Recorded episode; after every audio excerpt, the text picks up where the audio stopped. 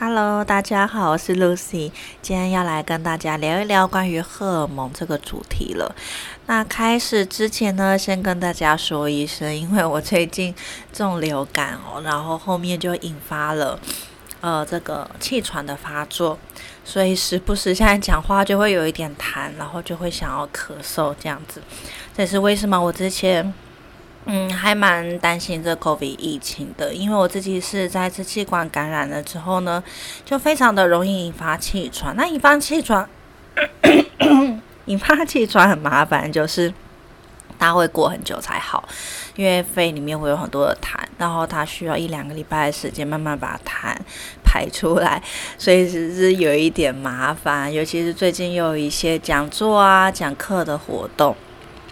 不过呢，呃，今天还是想要先来跟大家聊一聊关于荷尔蒙这个主题哦，因为我觉得呢，大家都对嗯营养还有荷尔蒙之间的关联性是很有兴趣的。我之前在嗯各个粉丝页发文的时候，都会发现说，如果我们今天讲到营养跟荷尔蒙之间的关联性，很多的营养师都会很有兴趣。那当然，我觉得很主要的问题就是，过去我们在学校几乎没有学过什么营养跟荷尔蒙之间的关联性。但是呢，大家出社会之后，就会渐渐发现到荷尔蒙非常非常的重要。虽然我们没有学过很多的荷尔蒙，那尤其是我发现很多过三十岁的营养师，随着很多工作经验的累积啊，社会历练啊。都会无形之中知道荷尔蒙是非常非常重要的，人体一个很重要的元素。那不仅仅是营养，但是到底要怎么样去串联营养跟荷尔蒙之间的关联性，就是一个很大的难题。那我们在功能医学里面呢，有很多相关的知识。那说到这个功能医学啊，其实我也是想跟大家聊一聊一个很重要的心路历程哦，就是上一集有跟大家提到，呃，我的一些工作经验啊，然后做了哪一些事情啊，然后去累积成我现在这样子的成果。好。那呃，我觉得荷尔蒙这个东西，其实我刚开始学的时候是蛮怀疑的啦。我真的是就会觉得说，真的是这样吗？真的有这么多营养素，什么甲基化叶酸循环，真的都跟荷尔蒙有关系吗？荷尔蒙的原物料哦，居然是胆固醇什么什么的。其实刚开始真的是觉得很很讶异，然后所以就会花一些时间自己去查一些生化机转啊，查 paper 啊。所以也是想跟大家分享说呢，的确是，呃，在出社会之后，我相信不管任何一个职业，不管是营养师或是其他职业，你都会开始面临到很多资讯轰炸的情况，然后你不知道市场上的资讯真真假假，非常的困扰。那当然，如果可以的话，最好是能够自己去查一些 paper，自己去看一些证据面的东西，然后或者是去看说，诶，这样子的东西是由怎么样的期刊来说的？它是哪一个学校啊，哪一个单位去做这样子的研究？那累积下来呢，你自己就会有一个比较清楚的轮廓，然后知道说。当别人在讲这件事情的时候，它是有多少证据力度？然后当我们在学习这样子的东西的时候，呃，有它的正确性有多少？我们有多少的把握？那当然，我自己呃有硕士的训练嘛，所以我自己当然是觉得说，诶，那如果你只有大学毕业要去看这些东西是很辛苦的，所以。嗯，就只能尽量的去找一些国内的资料啊，或是多跟前辈交流啊，分享一些经验，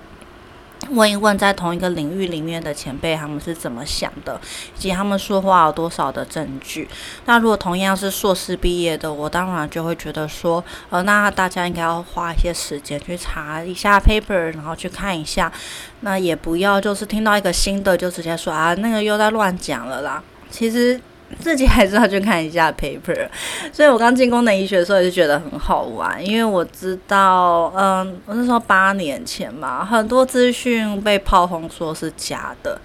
但是我自己我自己也担心我被骗嘛，我也很担心我进了一家诈骗公司，然后成天做一些假的东西，所以我自己就花了很多时间去查。然后确定他的证据有多少，有多少的 paper，然后 paper 是如何去描述这样子的事情的。所以有时候后来再看到嗯别的营养师前辈说这是假的什么的时候，都蛮想贴那个 Google 连接给他，觉得嗯前辈你可以稍微搜寻一下，然后再说这一些话这样子。那当然，我觉得也是。我看到很多营养师进来业界之后，的确就是被厂商带着跑，这样的情况也是有的。所以我有一阵子觉得哇，蛮可怕的。就是 也不一定是学弟妹，有可能是同辈的，嗯，营养师开始在讲一些其实是没有符合营养学的原理、不符合生化概念的一些饮食理论的时候，我自己也是觉得，唉。其实蛮担心的，营养师进到业界是也是很容易被带风向，因为尤其是有一些医生，他们会很强烈的坚持自己的主张，那通常营养师会比较尊重医生的。意见嘛，那我觉得尊重是归尊重了。那医生他到底有没有一个很全面的营养或是生化的概念，或者是他是片面的看了一些片面的医学研究，然后做出这样子的，呃，很很强势的主张。而且大家也要想一想，通常。能够很强势的站在某一个单一的论点，通常，嗯，大家就要想一想，通常是哪一类型的厂商才会有这样子的发言哦？通常，如果你是一个专业背景出身的，你懂的东西很全面的话，你就不会站在单一的论点，你不会说单一的药物有用，单一的治疗有用，或是单一的饮食理论是绝对有效的。如果你是一个专家，你就更应该要知道个体的差异很大，这个。世界无奇不有啊，什么事情都有可能发生，所以思考应该要更加的全面性，更加的完整一点。所以关于荷尔蒙这个东西呢，呃，我觉得它非常的重要，但是的确是我相信在学的大家都很怕自己会学歪哦。但我自己有，就当然有做很多的研究啊，去查一查。当然有时候也不是真的全部都查了，就是说我通常会接到一个理论之后，我会先查几个关键的点。那如果那几个关键的点都是有证据力度的。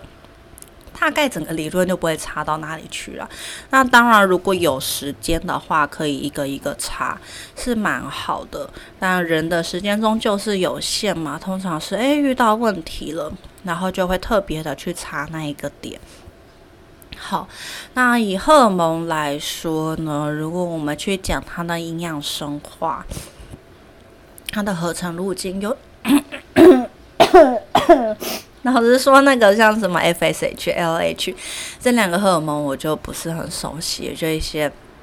大脑调控荷尔蒙的这一些这些激素，我个人是有学啦，但不是很擅长。那我自己通常会讲说呢，我们荷尔蒙合成的起点就是胆固醇嘛，就是我们的荷尔蒙，我们一般在讲固醇类荷尔蒙，所以它的合成起点就是我们的胆固醇。所以有时候我们现在会来讲说，胆固醇是尽量也不要太低哦，因为有一些呃医生他很担心心血管的风险，然后他会用药物把胆固醇压到很低哦。这个嗯也不能够怪医生，因为这也是美国主流医学界的一些呃临床指引，去建议医生要这样子做。那这些临床指引有没有很多药厂资金在赞助？就是。肯定的，好，也没有什么好遮遮掩掩的，这就是这个现实世界的游戏规则。但是，如果我们站在健康管理的角度考量的时候呢，如果我们从荷尔蒙的角度来看，我们就要去注意到，如果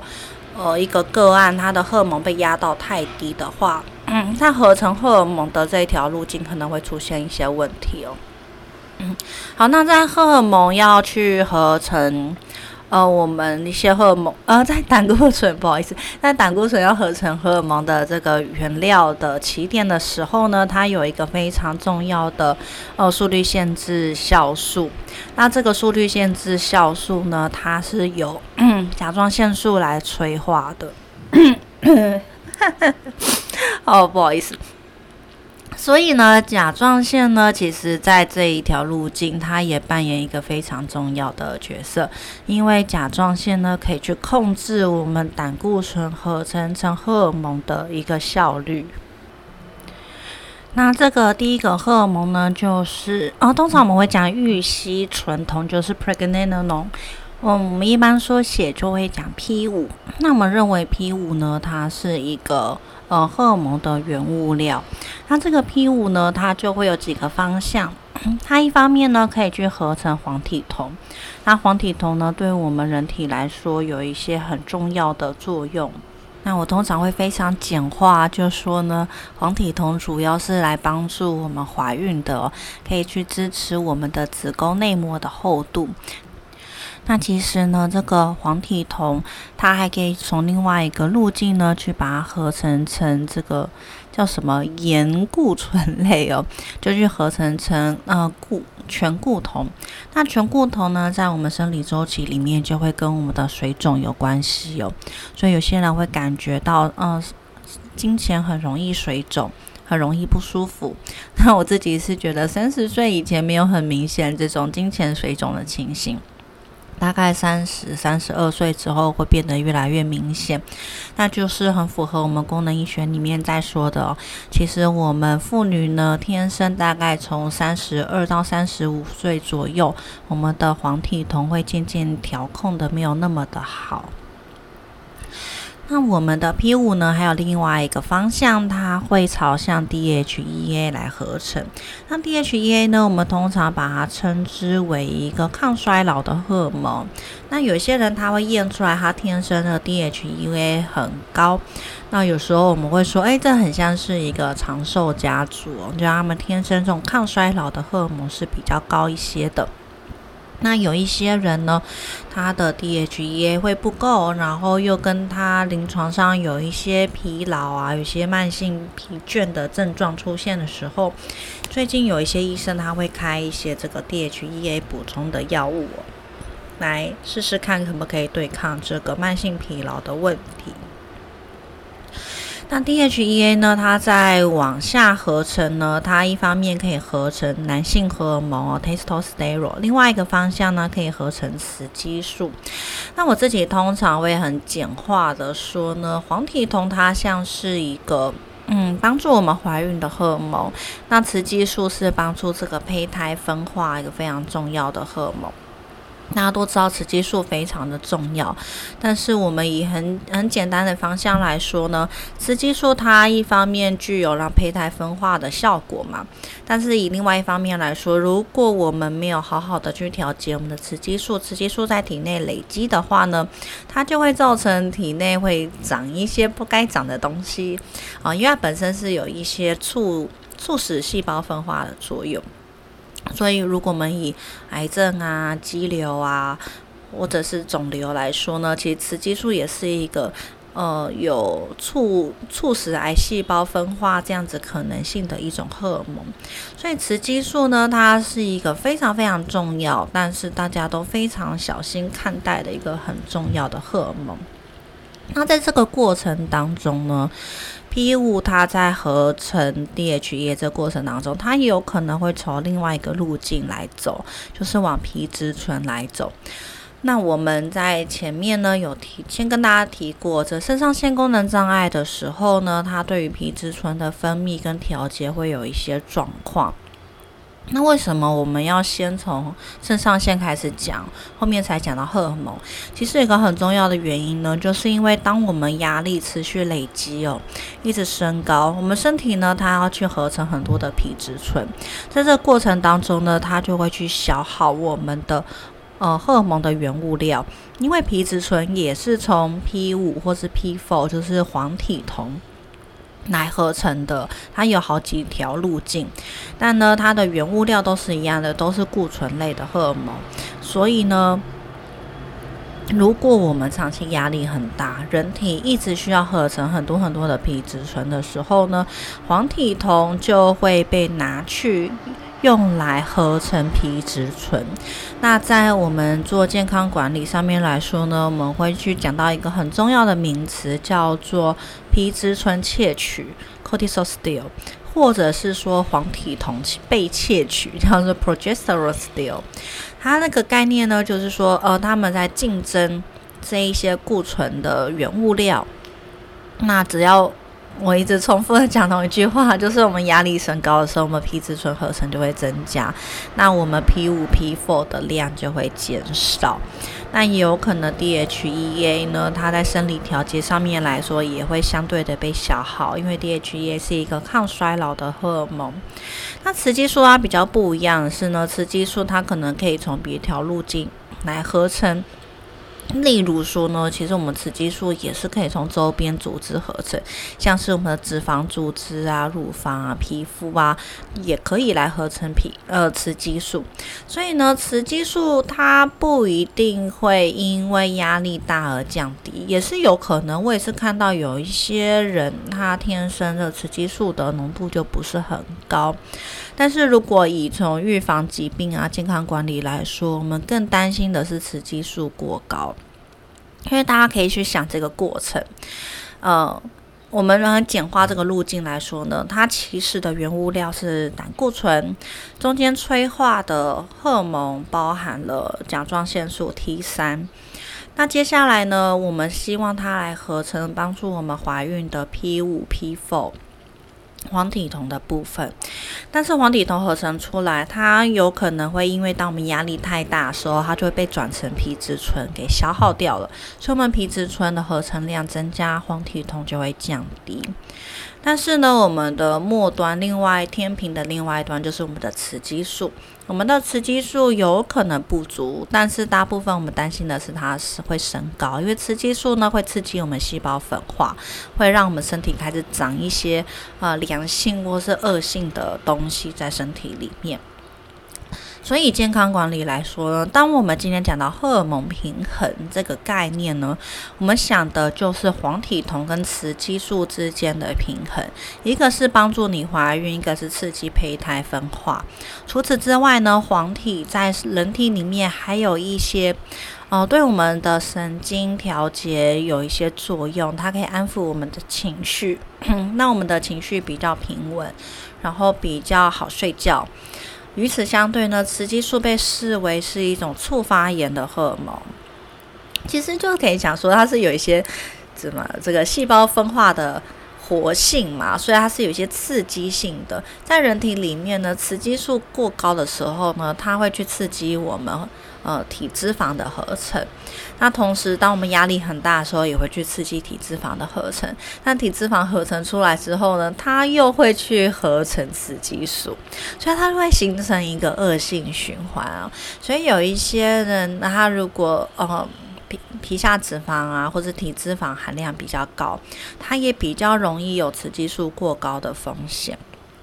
那今天我们就要讲到这个荷尔蒙平衡的时候呢，我们讲天平的两端，一边是黄体酮，一边是雌激素。现在的问题就是说呢，嗯，有一种最常见的情形是雌激素过高。黄体酮呢还不一定降低，因为黄体酮刚开始会降低的时间点大概在女性三十二岁到三十五岁。那理想上面来说呢，应该是在四十五岁到五十岁之前，黄体酮都还够用。但是呢，我现在因为我们很多人就是压力很大嘛，工作很忙啊，然后很多女性都是家庭。呃，跟事业两头烧，然后对自己要求很高，所以那个压力很大的时候呢，就会比较快速的去消耗我们的黄体酮。所以现在越来越常见到，就是大概四十岁以前黄体酮就开始降低了，大概差不多在三十五岁、三十六岁开始，就可能会去担心哦，会从一些症状开始去评估，说这个人有没有黄体酮降低的这样子的可能性。那与此相对的，如果我们很常吃一些呃外带的食物啊，它里面它里面有一些环境荷尔蒙，也会去促使我们体脂肪还有呃雌激素的累积。然后或者是我们很常吃一些油炸、啊、发炎的食物、高油啊、高脂肪啊、高加工的食物啊，这些都会去促使我们体脂肪还有雌激素的累积。所以大家可以去想象，那个天平的两端会越来越不平衡。你一方面压力很大，去消耗了你的黄体酮，你的黄体酮持续降低，你又因为压力大，身体很多促发炎的问题，然后去促促使你的雌激素一直累积起来。所以呢，在我们功能医学里面就有一个名词叫做雌激素占优势 （estrogen dominance），就是说雌激素相对于黄体酮来说，雌激素是过高的。所以这个呃比值上面来说呢，当然就有种几种情况，一种是黄体酮正常偏低，雌激素正常偏高，但是它们的呃平衡来说就是已经失去平衡了，所以很多的。呃，慢性发炎的症状就会开始出现。那也有一种可能是你雌激素正常，你人瘦瘦的，没什么体脂肪，但是你的黄体酮合成已经下降了。所以你依然是失去平衡，或者是呢？诶，你这个抗压力的体质还不错，或是你维持黄体酮的能力还不错，你黄体酮浓度够，但是你的雌激素就是很高。就我刚刚有提到，也有可能是体脂肪高，有可能是遗传体质，有可能是你很常吃外带的食物，它有些塑化剂，有些环境荷尔蒙的污染，然后去去促使你的雌激素不断累积。或者是你跟我一样很爱吃油炸类的食物，这些触发炎的东西呢，都会去形成我们体内雌激素累积的这样子的恶性循环。所以今天呢，如果我们前提到内分泌失衡啊、荷尔蒙平衡的这样子的观点，我们大部分在探讨的就是雌激素跟黄体酮之间的平衡哦。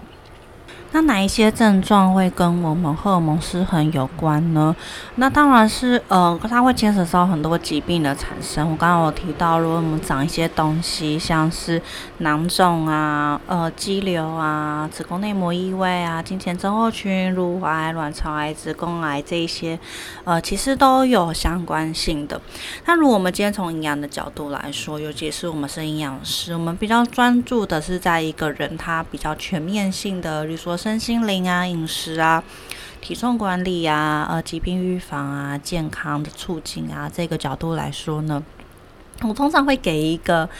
呃依据，我也给我们整客户一个比较好判断的依据，就是说你的症状是不是随着每个月的周期而改变的。例如说，无论是我们讲，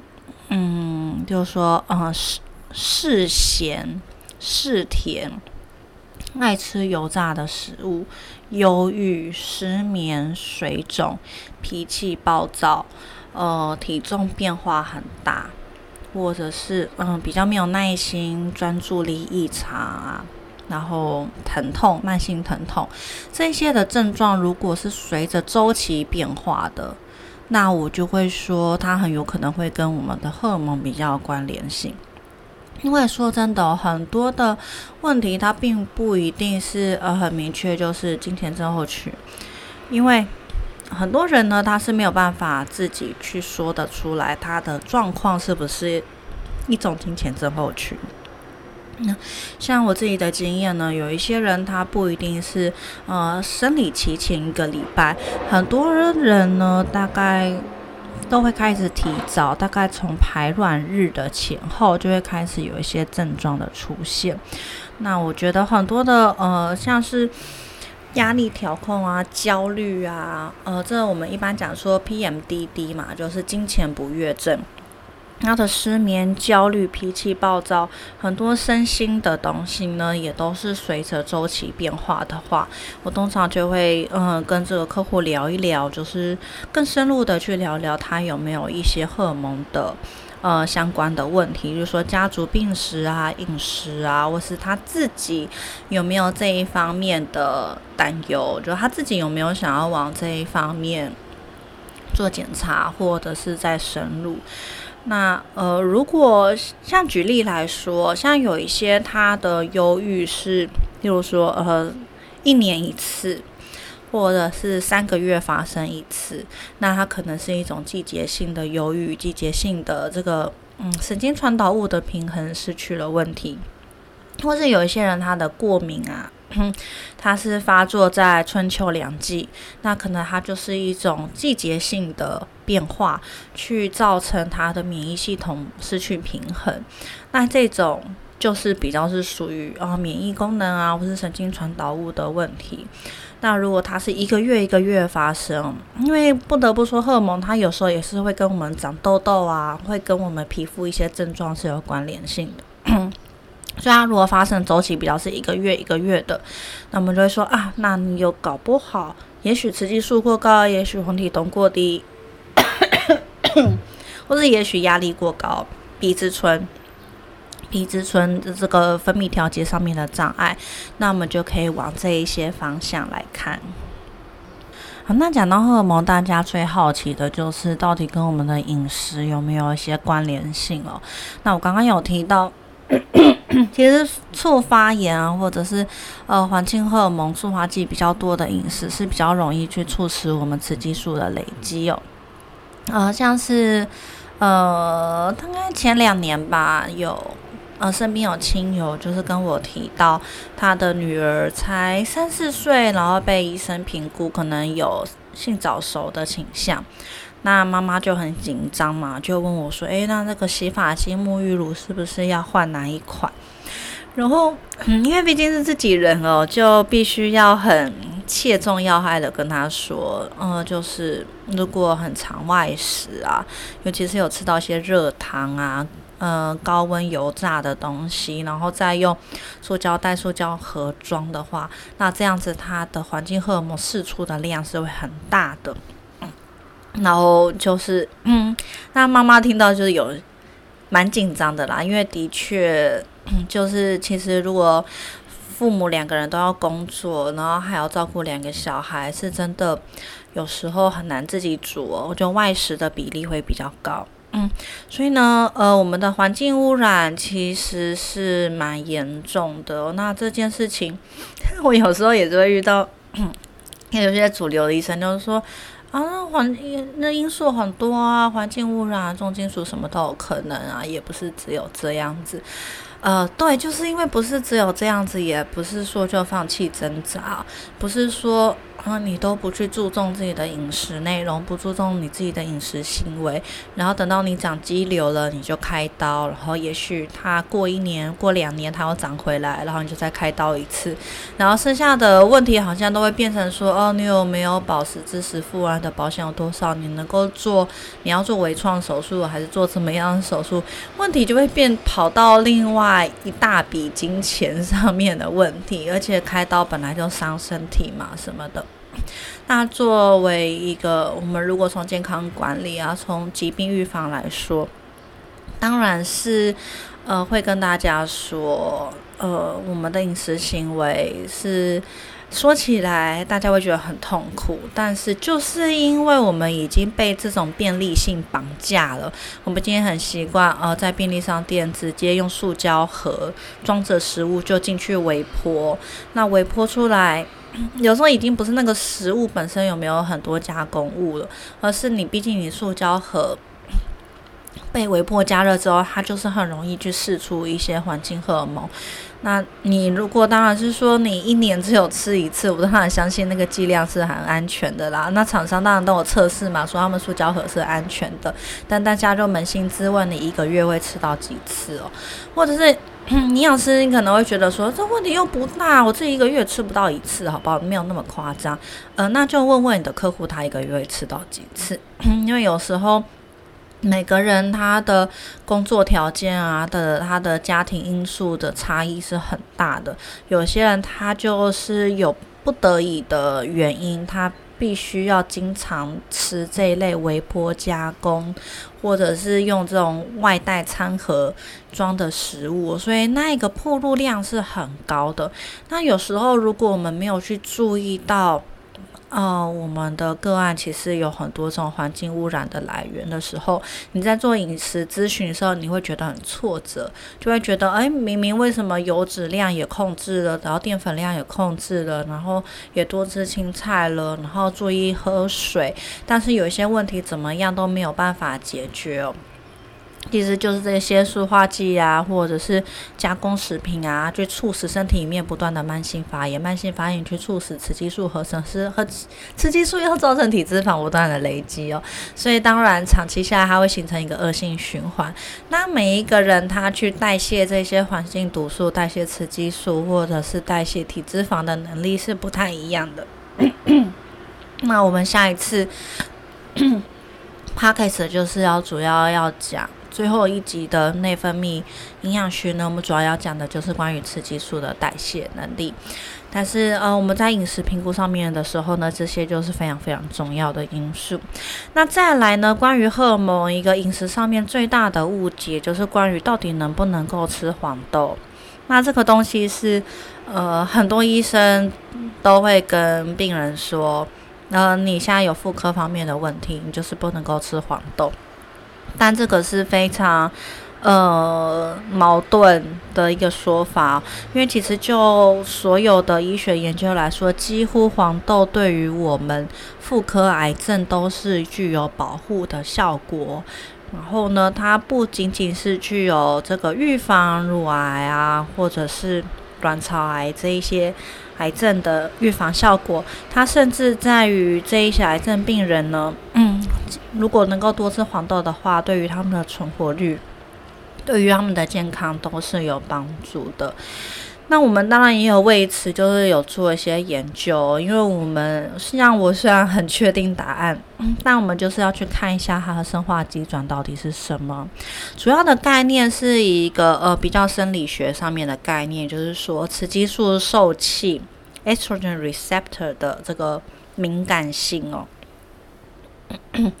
就是说呢，我们人体有很多的组织都有这个雌激素的受气，像是我们的癌细胞，它们就是有这些雌激素的受气会嗯被它催化。那当然主要是在我们一些内分泌的器官，或是像骨头，它都有这些雌激素的受气。当然，这些雌激素受气呢，它有分成比较高活性跟低活性的。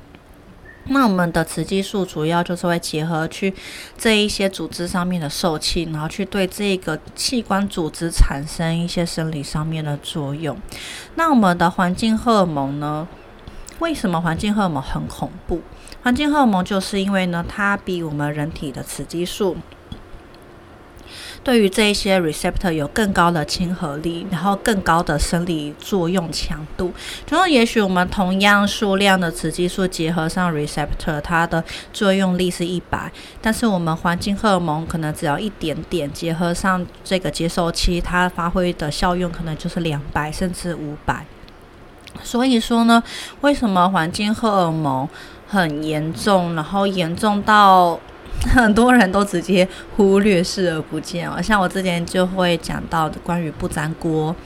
的风险啊，然后我们有时候会讲到一些像是呃发票，发票啊上面印的那个东西也是一种环境荷尔蒙，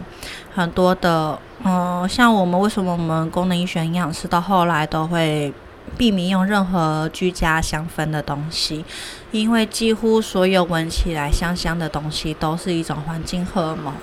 它可能都会去集合上我们这些组织上面的 receptor，然后去做去产生一些像是雌激素的作用，甚至是比我们体内雌激素的作用强度还更强的。那为什么吃？黄豆或者是吃一些植物雌激素，对我们人体是很有帮助的。很多人听到植物雌激素这件事情就觉得很恐怖，就觉得啊，它就是一种雌激素啊，你吃了之后不是又在促使我癌细胞生长的更快吗？其实是相反的。其实当我们吃到这些黄豆啊，或者是一些发芽发芽类的蔬菜啊，甚至一些水果啊，那里面含有很多的。嗯，植化素有些是具有植物雌激素的作用，它进到我们体内呢，其实是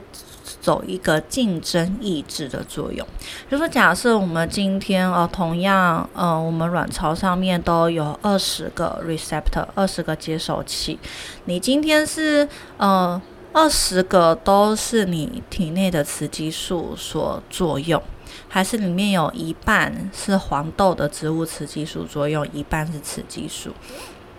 它的概念就是说，我们刚刚说，如果在同样的数量，雌激素它发挥的作用假设是一百，那环境荷尔蒙。产生的作用可能是五百，但是植物雌激素产生的作用可能是三十。所以呢，当植物雌激素它进来，然后去竞争、去抢我们体内雌激素跟受气上面的结合的时候呢，如果我们的 receptor 都是跟我们植物雌激素结合，植物雌激素对我们 receptor 产生的生理作用是比较轻微的，所以它同样具有一些温和的雌激素作用，但是它又不像我们体内的雌激素、环境或者是环境荷尔蒙那样具有那么强烈的。促癌症发生的一些风险，所以呢，为什么吃黄豆啊，吃一些呃植物雌激素啊，它其实对我们无论是预防癌症，或者是已经有癌症的人来说呢，都是一个具有保护的作用。但是这一类的食物呢，有没有争议？哦，争议是很大的，像尤其是黄豆。哦，我们目前随便可以吃得到黄豆，很高的比例都是机改的。哦。呃，那我当时在，其实我的硕士研究做的就是植物雌激素的研究，当时就研究了非常多关于这些植物雌激素的。呃，食物啊，食物种类跟食物含量，然后去研究台湾人的植化素摄取量的多寡。那当时我就做了一些研究，然后就发现台湾 大概可能百分之九十五的黄豆都是美国进口的，而且都是美国机改黄豆。那除此之外，还有一些问题，就是。呃，我这几年没有再重新研究了，但是根据我之前就是做过的一些研究呢，是说，呃，像欧美他们可能对于人类吃的